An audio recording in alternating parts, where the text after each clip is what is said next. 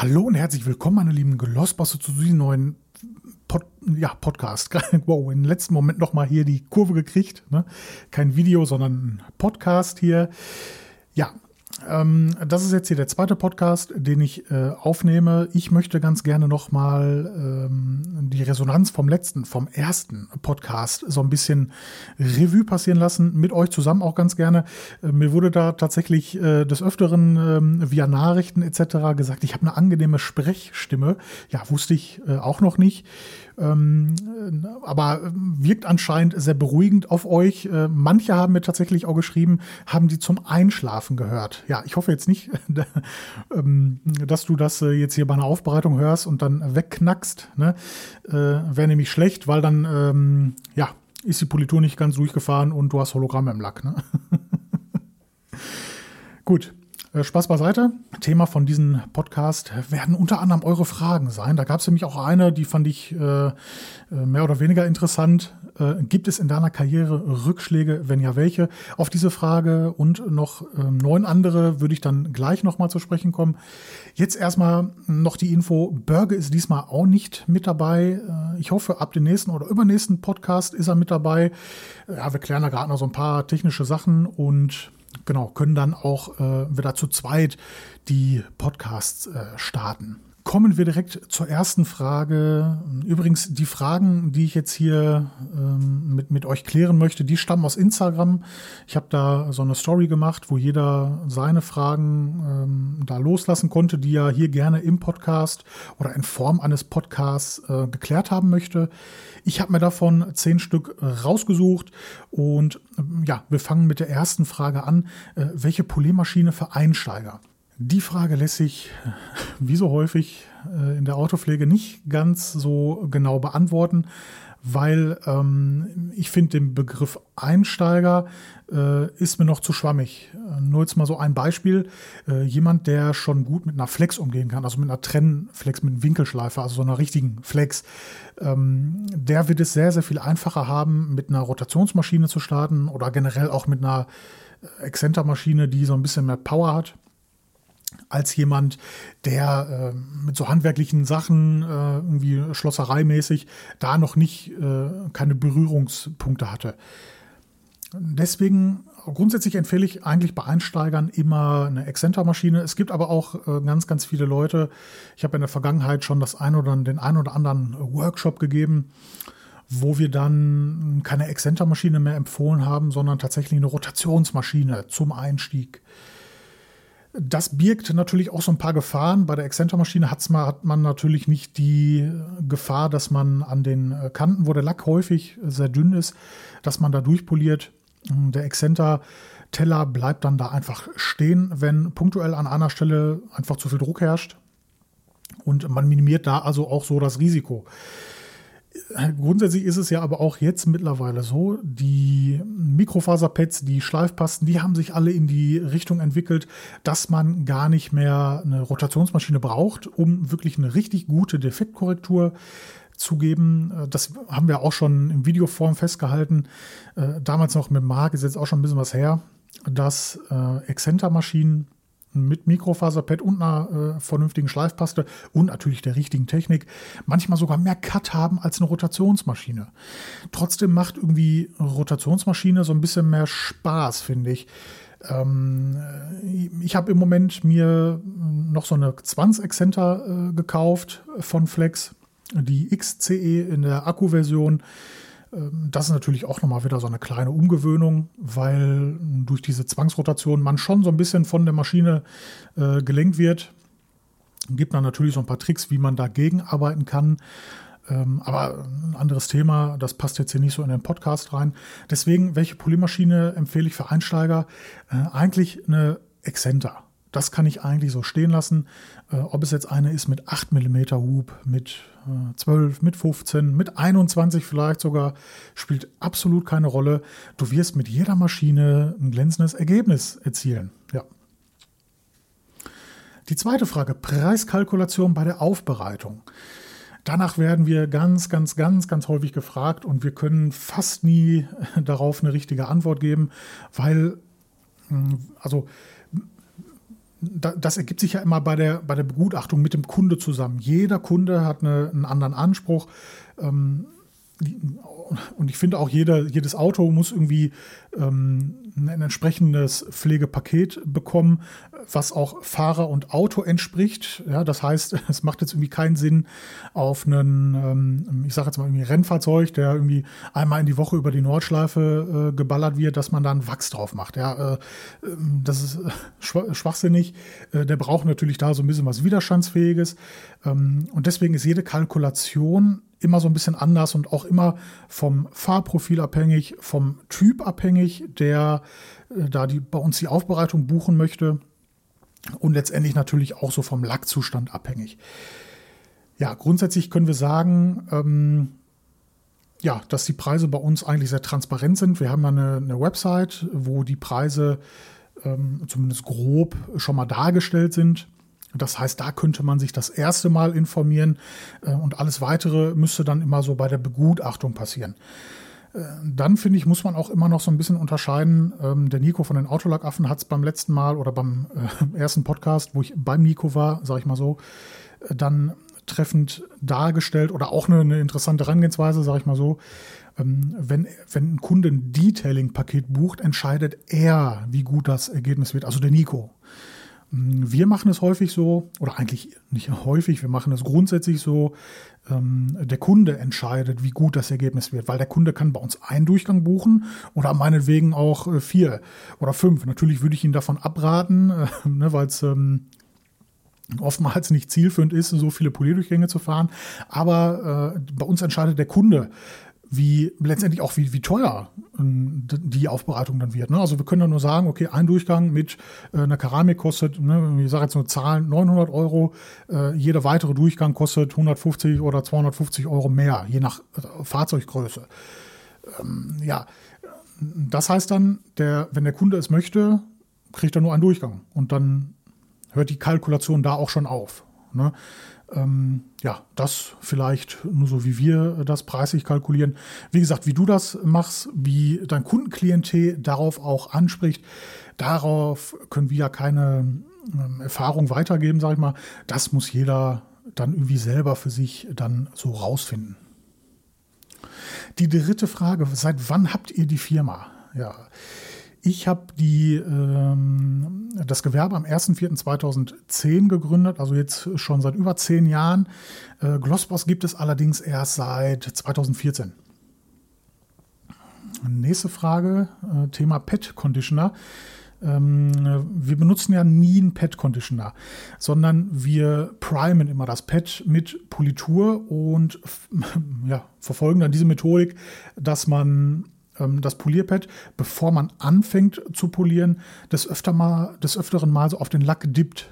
Ne? Also, ähm, dass man die zu polierende Fläche quasi schon mehr oder weniger flächendeckend mit Politur benetzt. Natürlich nicht ne? vollflächig, äh, dann spritzt es, glaube ich, auch so ein bisschen zu viel. Ne? ähm, weil es dann einfach auch zu viel Produkt ist. Aber ähm, wir sind der Meinung, äh, man kann auch ganz, ganz gut ohne Pet Conditioner auskommen, indem man einfach gewissenhaft die Politur auf dem Pad verteilt, ähm, nicht immer dieselben Punkte benutzt. Ne? Also ihr seht das, ich, ich rotiere dann immer, ähm, vor allem so bei den Lake Country CCS Pads, die diese Pockets haben, da sollte man schon mal öfter so ähm, rotieren, wo man das, ähm, die Politur aufträgt und dann hat man da eigentlich auch keine Probleme, dass es dann auf dem Polierpad Flächen gibt, wo, wo tatsächlich absolut keine Politur vorhanden ist, wo es dann, ähm, ich sag mal, zu heiß, bisschen zu heiß werden könnte oder sowas. Nächste Frage, Frage Nummer 5. Äh, warum gibt es keine Blogs mehr in Textform, zum Beispiel von Jones oder Ronny? Ja, dazu müsst ihr die beiden am besten mal selber fragen. also an mir liegt es nicht. Äh, ich habe tatsächlich letzte Mal dem Blog nochmal so ein kleines Update gegönnt. Äh, ich habe den so ein bisschen aufgehübscht und habe im Zuge dessen auch nochmal ein oder zwei ähm, Beiträge in Textform da veröffentlicht. Ja, interessiert mich aber auch ähm, ob ihr das wirklich fordert und wollt, ob ihr das wirklich, ob ihr wirklich Bock drauf habt, wieder, äh, sag ich mal, Pflegeberichte so in Textform äh, äh, euch anzugucken oder ob euch die Videoform tatsächlich lieber ist. Frage Nummer 6. Welche Pets sind für Exzenter zu empfehlen? Ja, passend dazu habe ich äh, jetzt vor zwei Tagen ein Video veröffentlicht, welche Pads wir so benutzen. Äh, da sind ganz, ganz viele unterschiedliche bei, ähm, ganz, ganz viele unterschiedliche Hersteller. Äh, am Ende des Tages kann ich sagen, für Exzenter, äh, bei uns Alltime Classic sind die Rupes Pads. Die funktionieren hervorragend, vor allem die grünen und die gelben. Äh, die Sonax Pads mag ich auch ganz, ganz gerne leiden. Politor Pads und so weiter. Äh, wichtig ist, sag mal, dass, dass ihr für euch so die Stauchhärte ähm, findet, die ja eurer Arbeitsweise entgegenkommt. Ne? Ähm, das ist meistens so, ja, für mich die, die grünen Rupespads sind für mich meistens so das Maximum, was ich so an Stauchhärte äh, da haben möchte. Und die gelben von Rupes ist so das absolute Minimum. Ne? Weil so ein bisschen Gegendruck und so, so ein bisschen Cut braucht man ja auch, um selbst eine Hochglanzpaste durchzufahren. Ne? Vergessen ja auch die meisten, diese schwarzen Polierpads zum Beispiel von Le Country, äh, hatte ich zum Beispiel gestern erst noch die, äh, ähm, nicht Diskussion, aber äh, eine Unterhaltung darüber, die äh, haben keinen Cut. Ne? Also die eignen sich tatsächlich nicht, um eine Hochglanzpaste äh, durchzufahren, sondern eher so, so für einen Wachsauftrag oder eine Polymerversiegelung, um die aufzutragen. Frage Nummer 7. Wie reinigt ihr eure Polierpads? Ja, ganz einfach erklärt nach der Ronny-Methode. Ähm, wobei wir machen da jetzt so einen kleinen Hybrid aus der Ronny-Methode, würde ich mal sagen. Also wir sammeln die alle, die Pads nach der Aufbereitung, sprühen die einmal mit einem APC ein. Ob das jetzt von Schemmelke Geist der, der Pad Cleaner ist, ob es ähm, Sonax Multistar ist oder der von Surfaces, der, der All-Purpose Cleaner. Ähm, das spielt jetzt so keine Rolle. Ähm, die werden alle eingesprüht, werden dann irgendwie zehn Minuten liegen gelassen und dann unter fließendem Wasser an so einem Gridguard-Sieb so ein bisschen durchgewalkt. Ja? Äh, ja, dadurch dringt man einfach so richtig tief, so quasi ins Innere äh, vor der Pads, würde ich mal sagen. Und die werden richtig, richtig gut sauber. Danach landen die alle übrigens in der Waschmaschine. Ja. Frage Nummer 8. Was macht für dich einen guten Aufbereiter aus? Wirklich sehr, sehr, sehr, sehr coole Frage. Ähm, ich würde sagen, ein guter Aufbereiter ist für mich jemand, der auf ganz, ganz viele unterschiedliche Situationen entsprechend reagieren kann einer, der es wirklich begriffen hat, dass es nicht Schema F gibt, dass man nicht immer mit derselben Drehzahl arbeiten muss, nicht immer mit derselben Anzahl von Kreuzstrichen und nicht immer mit demselben Druck etc. pp. Ihr wisst, worauf ich hinaus will. Ähm, es ist jemand, der einfach äh, ja nicht auswendig gelernt hat, äh, wie es geht, sondern der ähm, seinen eigenen Weg gefunden hat, der seine eigene Methodik verstanden hat, ja, die er dann so umsetzt. Und das macht für mich einen guten Aufbereiter aus. Ja. Ein guter Aufbereiter macht jetzt für mich nicht aus, das verwechseln, glaube ich, auch ganz, ganz viele Leute. Jemand, der dann noch, ähm, keine Ahnung, fährt schon zwei oder drei Polé-Durchgänge, ähm, Kunde hat aber nur einen gebucht äh, oder für einen bezahlt, sage ich mal so. Dann findet sich dann noch am Schwellernkratzer, äh, der wird dann noch rausgeschliffen. Auf Biegen und Brechen wird da jeder versucht, Kratzer rauszuschleifen, was absolut in meinen Augen fatal ist und absolut nicht zielführend ist, weil wir einfach viel zu viel gesunden Klarlack auch drumherum wegnehmen, um irgendwo am Schwellern Kratzer zu entfernen, den der Kunde nicht sieht, den der Aufbereiter eigentlich auch nicht sieht, nur wenn er die, die Karre auf der Bühne hat. Ähm, das macht für mich absolut keinen guten Aufbereiter aus. Ja, ganz, ganz wichtig, dass äh, also diese Art von Aufbereitern, die verabscheue ich sogar, muss ich jetzt, werde auch ein bisschen emotional, wie ihr vielleicht merkt. Ähm, also das ist für mich ja öfter in den Videos schon äh, angesprochen ähm, skrupellos. Einfach skrupellos. Die Leute, die dann da auch bei einem Neuwagen zwei oder drei Polierdurchgänge verkaufen, obwohl einmal mit der Hochglanzpaste drüber hauchen gereicht hätte. Nein, es wird auf Biegen und Brechen versucht, den Kunde irgendwie noch mehr Geld aus der Tasche zu ziehen. Und das ist für mich kein guter Aufbereiter. Frage Nummer 9. Die, also er hat einfach nur geschrieben, roter Liebe enthüllen. Äh, ja, ich weiß jetzt nicht, was du dir erhoffst. Ne? Vielleicht irgendwie so ein paar äh, sch irgendwie Schmuddelfilme mit mir mit einer Rota oder ich weiß es nicht. Äh, ja, aber tatsächlich, ich liebe Rota. Ich habe die Liebe ja letztes Jahr wieder entdeckt, so für mich. Habe dann ganz, ganz viele Autos wieder mit der Rota poliert. Äh, Finde jetzt aber auch wieder so die Exzenter mit Zwangsrotation finde ich auch ganz wieder interessant im Moment. Ähm, Werde aber ja, wahrscheinlich niemals so von, von Rotationsmaschine, von meiner Liebe zur Rotationsmaschine wegkommen. Ne? Also niemals. Ja, dann die letzte Frage, äh, die auch dem Titel hier äh, vom zweiten, von der zweiten Episode äh, gegeben hat. Gibt es in deiner Karriere Rückschläge? Wenn ja, welche? Ähm, es, es, gab jetzt nie so Rückschläge, wo ich irgendwie kurz davor war oder gezwungen war vielleicht sogar zu sagen, ja, okay, bis hierhin und jetzt nicht weiter. Ich muss jetzt hier aufhören. Natürlich hat jeder mal so Up and Downs, wo man dann zwischendurch auch mal denkt, boah, irgendwie habe ich gar keinen Bock mehr auf den ganzen Scheiß hier. Ne? Also, hm, will irgendwie lieber was anderes machen oder irgendwie will was Neues starten oder so. Ähm, diesen, in dieser kleinen Situation waren Börger und ich ja natürlich auch jetzt so vor ein paar Wochen. Äh, passend dazu haben wir ja das Video hochgeladen, wo wir angekündigt haben, dass wir nicht mehr regelmäßig Videos veröffentlichen, dass wir jetzt einfach mal so ein bisschen wieder, mm, ja, ich sag mal, freier sein wollen, ne? so ein bisschen wieder kreativer sein wollen, nicht den Druck verspüren wollen. Jeden Sonntag muss ein Video kommen. Das haben wir, ich hoffe, bisher erfolgreich umgesetzt. Und äh, ja, also es gab jetzt noch nie so den Rückschlag, der jetzt irgendwie kurz davor war, äh, dass das alles irgendwie bei uns vom, vom Aussteht oder äh, ich, ich weiß nicht was. Es gibt natürlich immer ganz, ganz viele kleinere Rückschläge. Aktuell zum Beispiel ähm, möchte mich sehr wahrscheinlich eine Bekleidungsfirma, eine Premium-Bekleidungsfirma, die auch den Passus Boss im Name hat, äh, vor Gericht sehen, ja, sage ich jetzt mal so, weil ich die Marke Glossboss angemeldet habe und die meinen, das ähm, kollidiert mit deren Marke. Ja, äh, dazu dann vielleicht mehr, wenn die Sache dann mal gelaufen ist. Ähm, ja, äh, sonstige Rückschläge.